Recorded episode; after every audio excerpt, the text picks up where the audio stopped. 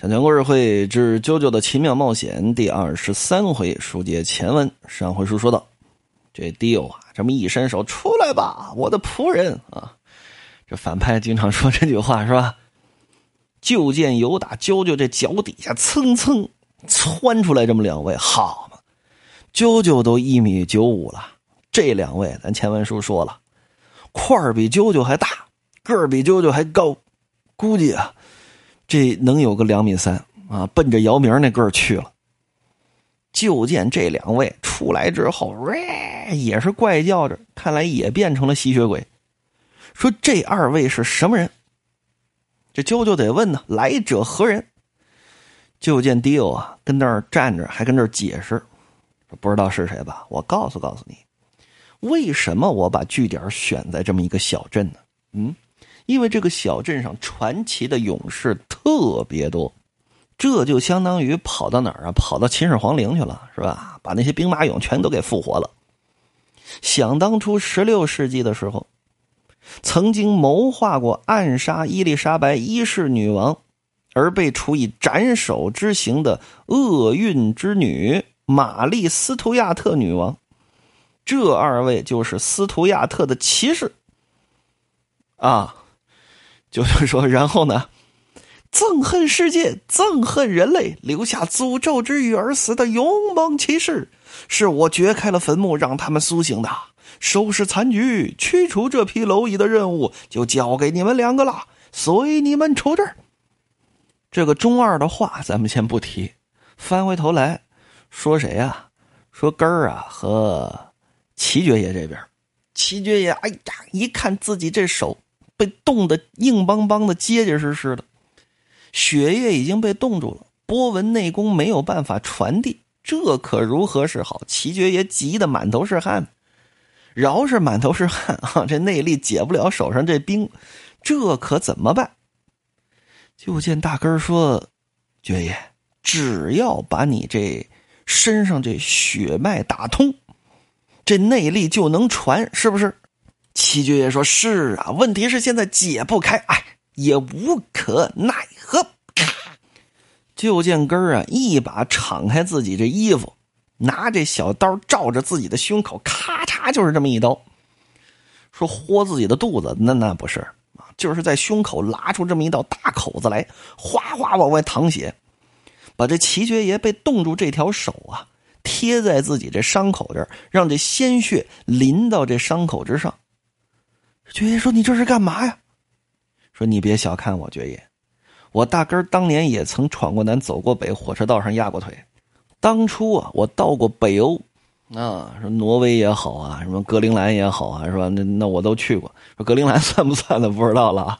总之我到过那地方，说在那儿我学了这么一招。”啊，碰到已经被冻伤的人，一时半会儿没有别的办法可以帮他解冻，怎么办呢？就拿血，因为血是滚烫的，拿这血啊淋在这胳膊上，或者说淋在冻伤之处，让这个地方解冻。我没试过，现如今只能试上一试。哎呀，有点有点失血，脑袋有点晕。七爵爷说：“好啊，大根儿啊，有心了。”一路之上啊，我把你当成江湖混混，我没瞧得起你，在此我向你道歉。别废话，缓回来了再说。与此同时，咱们再说啾啾这边打得过吗？打不过，至少现在打不过。就见这二位跟之前碰见的开膛手杰克不是一概念。这开膛手杰克呀，怎么说呢？就是这么一力气大。那这二位感情还有特异功能，就窜出来的这两位骑士，其中有一位这头发迎风长啊，冲冲冲冲冲！咱们说点这种 恐怖的，各位见过那看过《咒怨》吗？啊，里边加野子那头发爬的满墙都是，是吧？咦，现在想想那个场景都很恐怖。顺带提一句啊。你如果系统的把《咒怨》和《午夜凶铃》整个系列都看一遍的话，包括 TV 版啊，有兴趣的话可以去搜一下《咒怨》的 TV 版。什么叫做无脑恐怖啊？就是说一切只追求恐怖，不追求剧情的合理性啊！你你就去看《咒怨》的 TV 版哇，那个 不多说啊，不能说。我说了是属于吓唬各位。我就算我说的这几句话的现在，我心里想想，我看的那些场景，也是害怕，是真害怕。所以你如果系统的把《午夜凶铃》系列跟《咒怨》系列看一遍的话，其他的恐怖片你基本上免疫啊，基本上免疫。那咱接着说吧。就见这位这头发啊，其中一位，唰唰唰唰唰唰，迎风长，而且呢，真跟这伽叶子很像，他带缠的，就就就就就就这么一丝一丝一绺一绺往这大乔这胳膊上这么一搭，紧接着微微这么一紧，嘎嘣嘣嘣嘣，而且这发尖往这肉里头戳，戳了之后还能吸血。大乔说：“你这克苏鲁这是啊，你这成触手了，这不是头发了啊！”你打的，想用这个山吹色波纹疾走，山吹色什么就是金色啊。这个日语当中有很多词啊，写出来之后呢，你你用汉语的语境来看，它就挺有意境的啊。比方说山吹色，其实山吹色什么意思呢？就是就是金色啊，或者或者说金黄色啊，可以这么理解吧？啊，不扯前篇了啊，打架打架打就行了。山吹色波纹疾走，嚓，这一招使出去。这大乔这胳膊没被冻住啊，结果呢还是使不出去。为什么呢？波纹内功是靠血液来运作的，这头发缠住了胳膊，这血都被吸走了，所以说啊，这内功传不出去。正跟这迟疑着呢，就见后边呜这么一声啊，什么声音？啾啾这么一扭头，好吧，饶是啾啾也被吓一跳啊，怎么呢？还有一位骑士呢，俩骑士，一个头发迎风长，另一位呢拿着这么一把三米多长的巨剑，不是这这你就是传说当中的格萨尔王吗？那传说当中的藏地英雄啊，格萨尔王是单手拿着这么一把奔三米的巨剑，怒斩白狼王啊，那是响当当的藏地英雄。啾啾说：“我以为这是我父亲笔记当中的传说，没想到是真的啊！三米多的一把巨剑抡在手中，而且是单手。你说双手啊，其实也不太可能，是吧？人这胳膊没那么大的劲儿，但这位单手抡一把三米多的巨剑啊，噗，可就砸过来了。九九悬而又悬啊，闪开这一剑。山坡之上，这迪奥抱着膀子跟那坐着啊，说：累了吧？打不过吧？啊？”嘿嘿嘿嘿，我告诉你，这两个人的出身，你先慢慢跟他们打啊。这两个人的出身呢，我好好跟你说上一说。迪欧说呀，说这英国人当中无人不知、无人不晓的传说当中的骑士啊，塔尔卡斯与布拉霍德，瞧见没有？就连历史当中的伟人，我也能让他变成我的仆人。说着，距今三百多年前的一五六五年。有两位啊，呃，女王为了王位继承权而展开了争斗。一位呢是伊丽莎白一世女王，另一位呢是年仪二十三岁、美貌无双的玛丽斯图亚特女王。作为同样继承了啊都铎王朝血统的亲戚，那么这俩人肯定要争上这么一争。而这位玛丽女王呢，有两位最忠诚的禁卫骑士。就是这二位啊，二位将军，一名叫卡尔塔尔卡斯，这名还挺拗口。塔尔卡斯，一个叫做布拉霍德。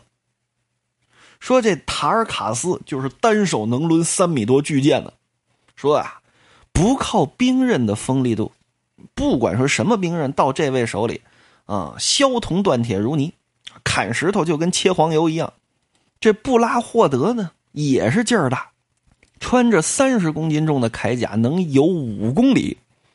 护城河是干嘛用的？稍稍多一句嘴啊，就是说这个铠甲呀，碰到水啊，它基本就是沉底儿了。好嘛，这位成黄盖了。《三国演义》当中的黄盖就这样，富甲坠江啊，尚能游泳啊，就说这黄盖啊厉害。这位唰唰唰唰唰唰跟那游，而且穿着三十公斤重的铠甲去执行暗杀任务，这二位啊都了不得。说甭管怎么吹吧，总之，这二位都是骑士出身，在战争当中全家死绝，啊，成了这么个无亲无故之人。但是呢，这二人在战争当中打熬筋骨啊，度过青春。正因为这种无亲无故，将他们练成了无情的战争机器，他们的肉体已经被锻炼到了极限，成为了无敌的肌肉猛男。然而，给予二人温暖的微笑，以伟大的包容力接纳他们的，就是玛丽女王。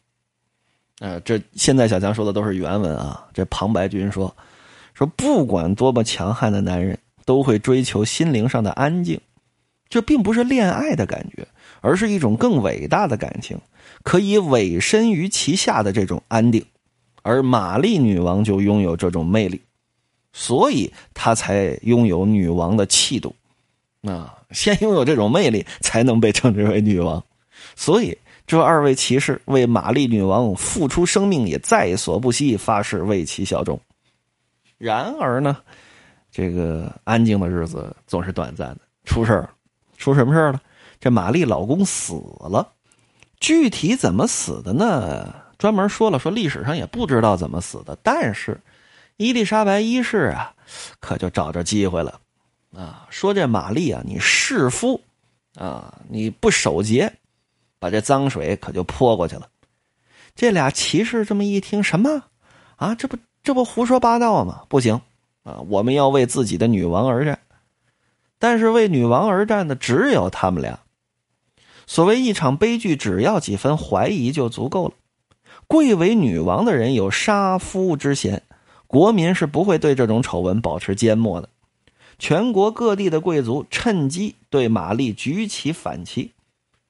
玛丽这边的众位将军只有两位取胜，就是这老塔跟这老霍，但是呢，其他人都输了，来不及救驾，玛丽女王啊就被这伊丽莎白一世给关起来了，囚禁在这孤城高塔之中。然而这伊丽莎白一世可就说了：“说我最担心的是谁呀？最担心的应该是坏人的调调啊！最担心的。”就是这二位将军，这二位将军如若不死，朕对吧？那也是女王了，对吧？朕心不安呐。说这位两位勇者一定会来营救玛丽，于是他设下二道陷阱，对外公布说：只要你们两个来自首，我就饶这女王啊，呸，饶玛丽一命。这二位这么一听，那怎么办呢？啊，人生无悔。身为骑士，只要能够营救女王陛下的命，咱们就得去救去。于是这二位来自首了，自首是吧？来推出去斩了。被捕之后，马上这二位被宣判了死刑。在临刑之前，二位都跪在刑场之上了，把脑袋都放在要砍头的那个槽里头了。当时还没到法国大革命呢，对吧？还没有断头台呢。啊，把二位往那儿这么一摁，说。告诉你们，这刽子手说：“上路之前告诉你们一个好事你们两个，呸，蠢不蠢呢？看见那边那个塔没有？你以为那塔里边幽禁的是你们的女王吗？嗯，那边被幽禁的压根不是玛丽·斯图亚特，里边的是替身，只不过长得一模一样而已。玛丽已经死了，你们两个被骗了。”昨天就是老子我亲手砍掉了他的脑袋，嘿嘿嘿！哦，对对对，你看那墙角，狗正啃的那个脑袋，你们仔细瞧瞧，那是谁啊？呀！二位骑士被摁在这断头槽之上，打眼观瞧，那不正是自己啊心仪之女王陛下吗？嘿嘿嘿！